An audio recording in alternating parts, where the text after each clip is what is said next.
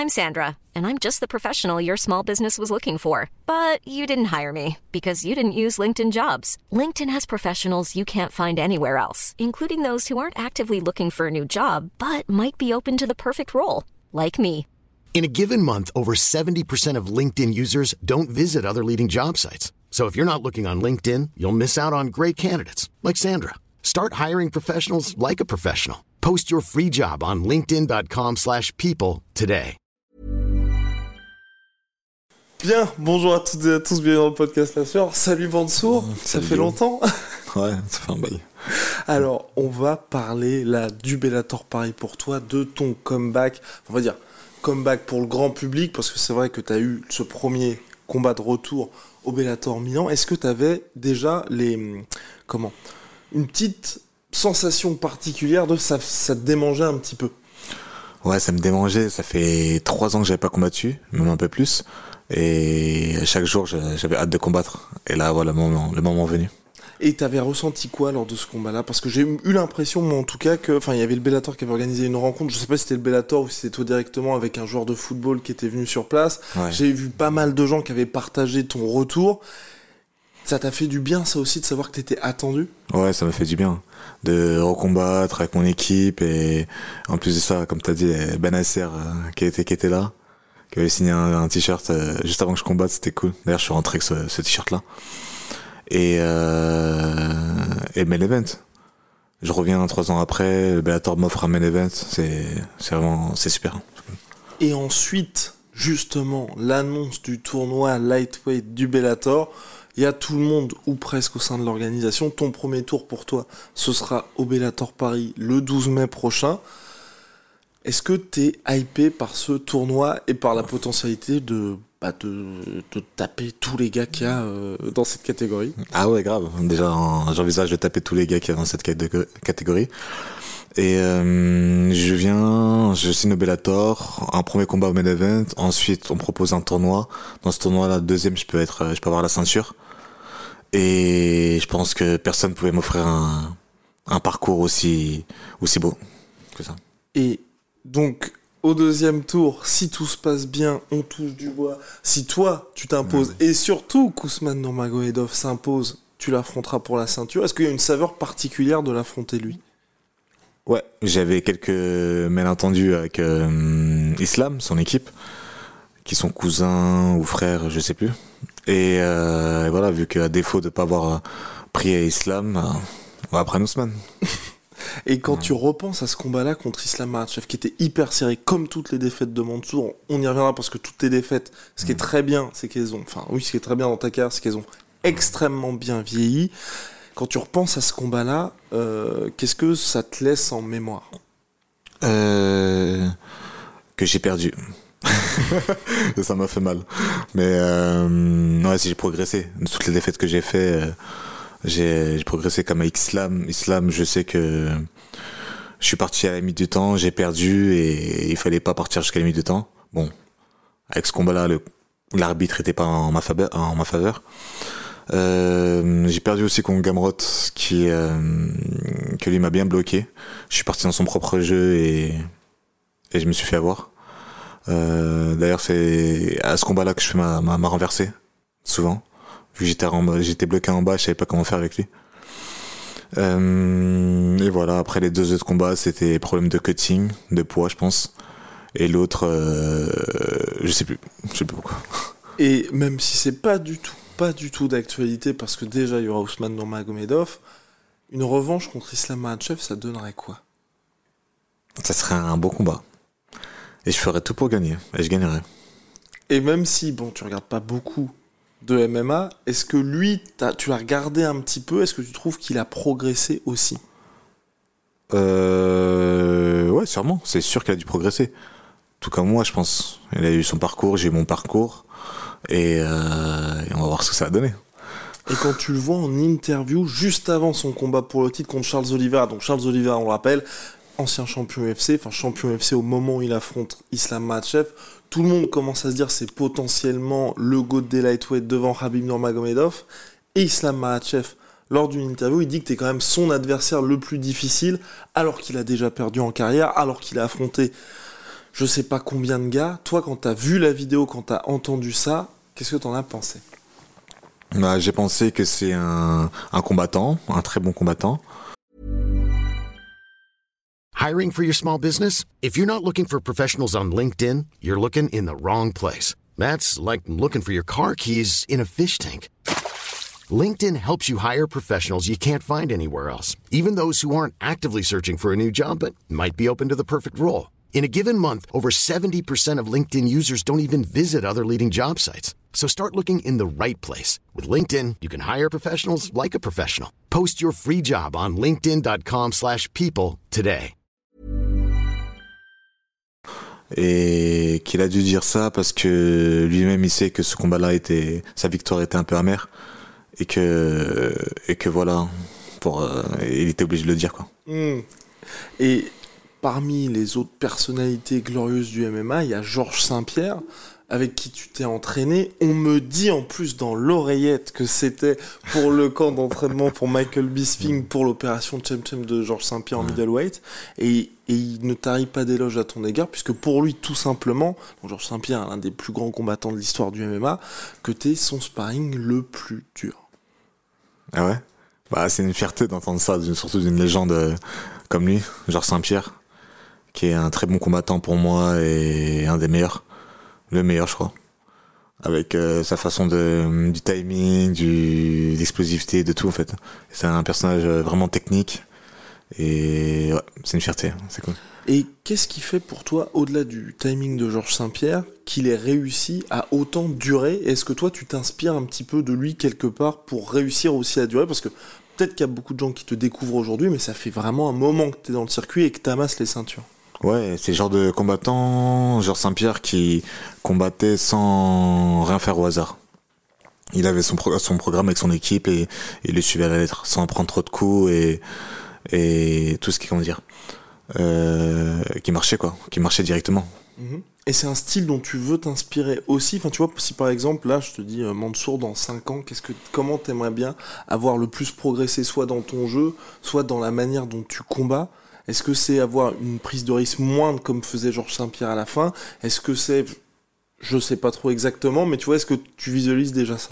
Ouais, avec, euh, on essaie de faire le presque risque zéro et euh, avoir son style en améliorant avec le mien aussi. Je peux pas avoir tout à fait son style. On n'a pas le même euh, gabarit, on n'est pas dans le même poids et il y a tout qui change, y a tout qui change. Mais prendre un peu de ce qui est bon en lui. Et est-ce que par rapport toujours, enfin que ce soit Georges Saint-Pierre ou les très grands hein, de toute façon, est-ce qu'il y en a certains qui toi t'ont inspiré? Euh, ouais, il y avait John Jones qui va bientôt combattre à Paris en plus, c'est cool. Et, euh, je sais qu'il a un style de combat et j'aimerais combat à peu près comme lui, je pense. Et, et, et, donc John Jones, donc qui va pas combattre à Paris, mais à Las Vegas contre Cyril Gann. Toi, tu vois le ah. combat se dérouler comment entre les deux? Euh... Ah, ça va être un dur combat. Ok. Je sais pas. 50-50, je... Arrête ça Je sais pas. Allez, allez, t'as bien une petite idée, non? Bah, Je sais que John Jones, il a de l'expérience. Ça fait longtemps qu'il est dedans. C'est même un premier combattant à avoir la ceinture aussi jeune, mhm. je crois. Ouais, c'est ça, le record à 23 ans. Ouais. C'est beau quand même. Et, et voilà quoi.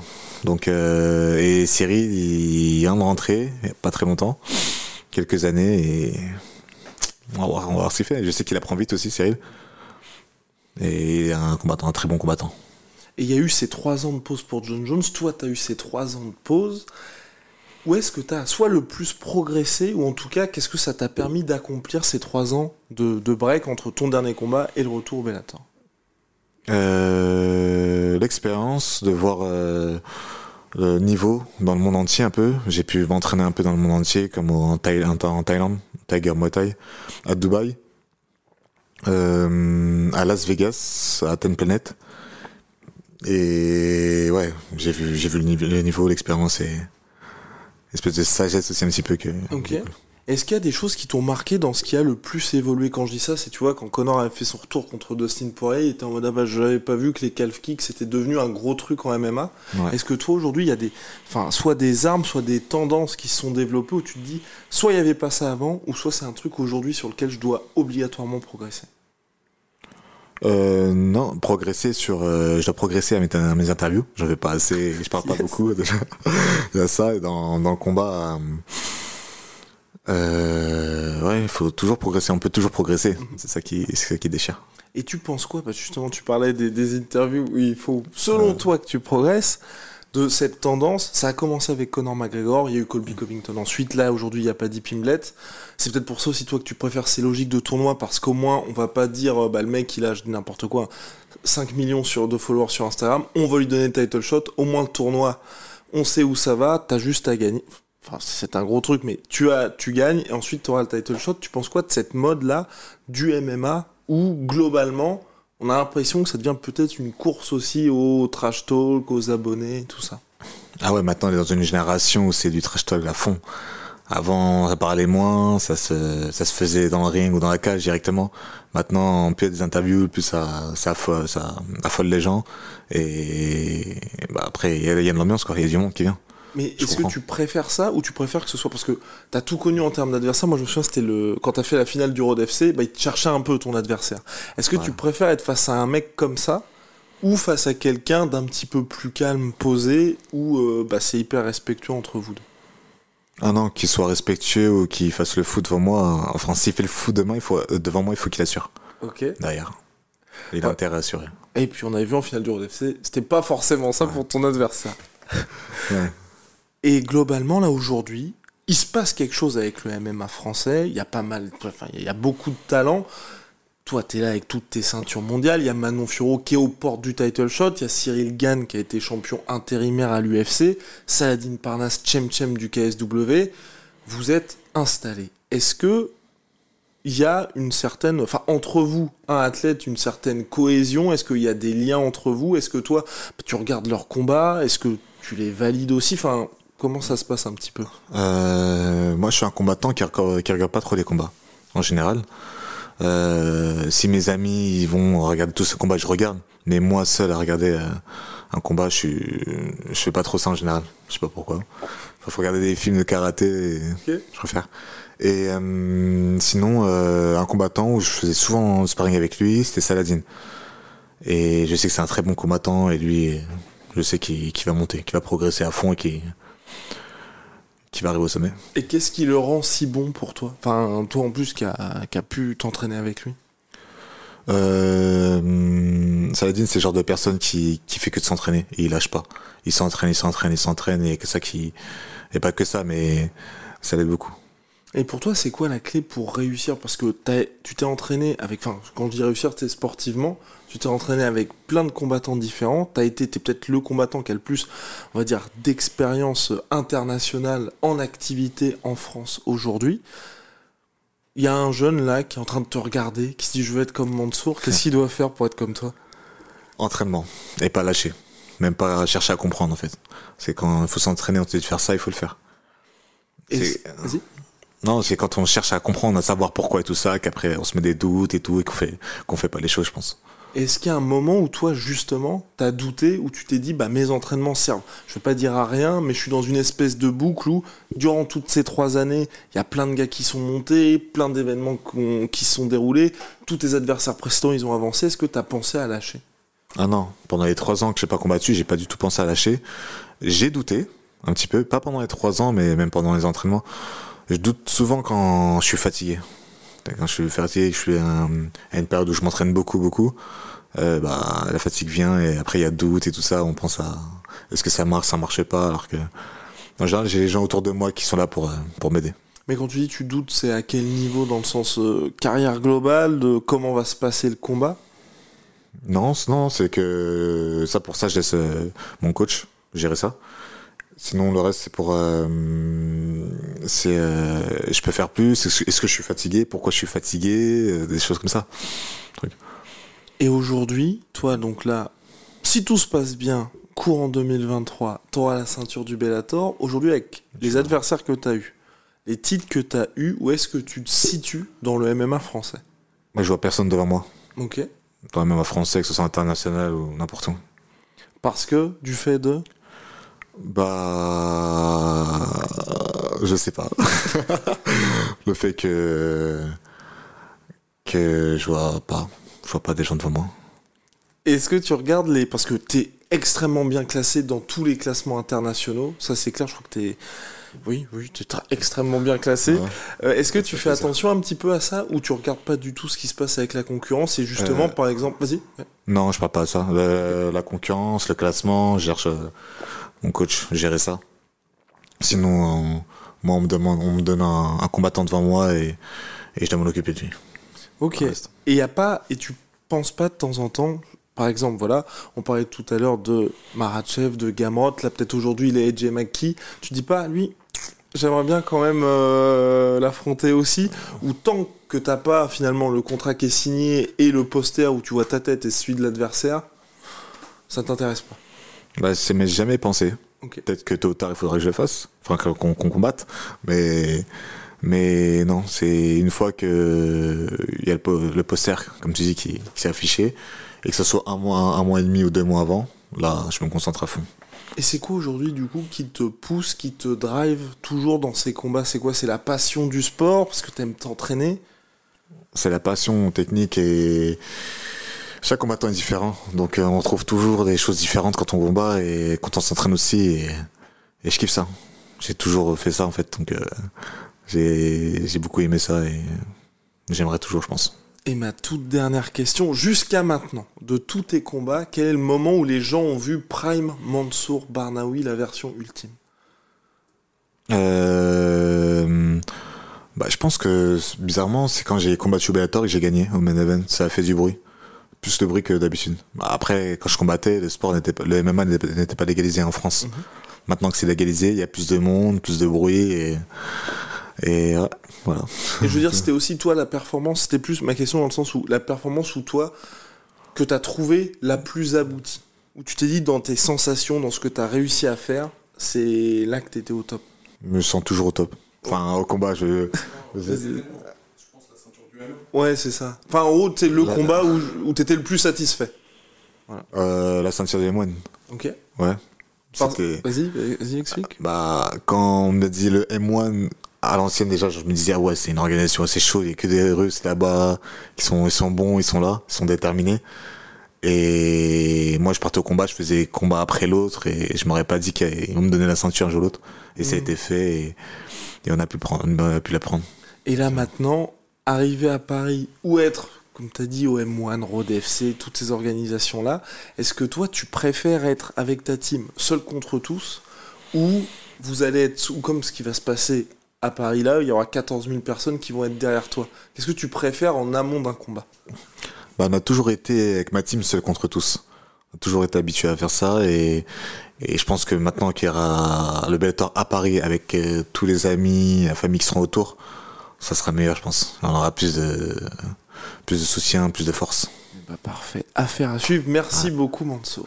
Merci à toi, Guillaume.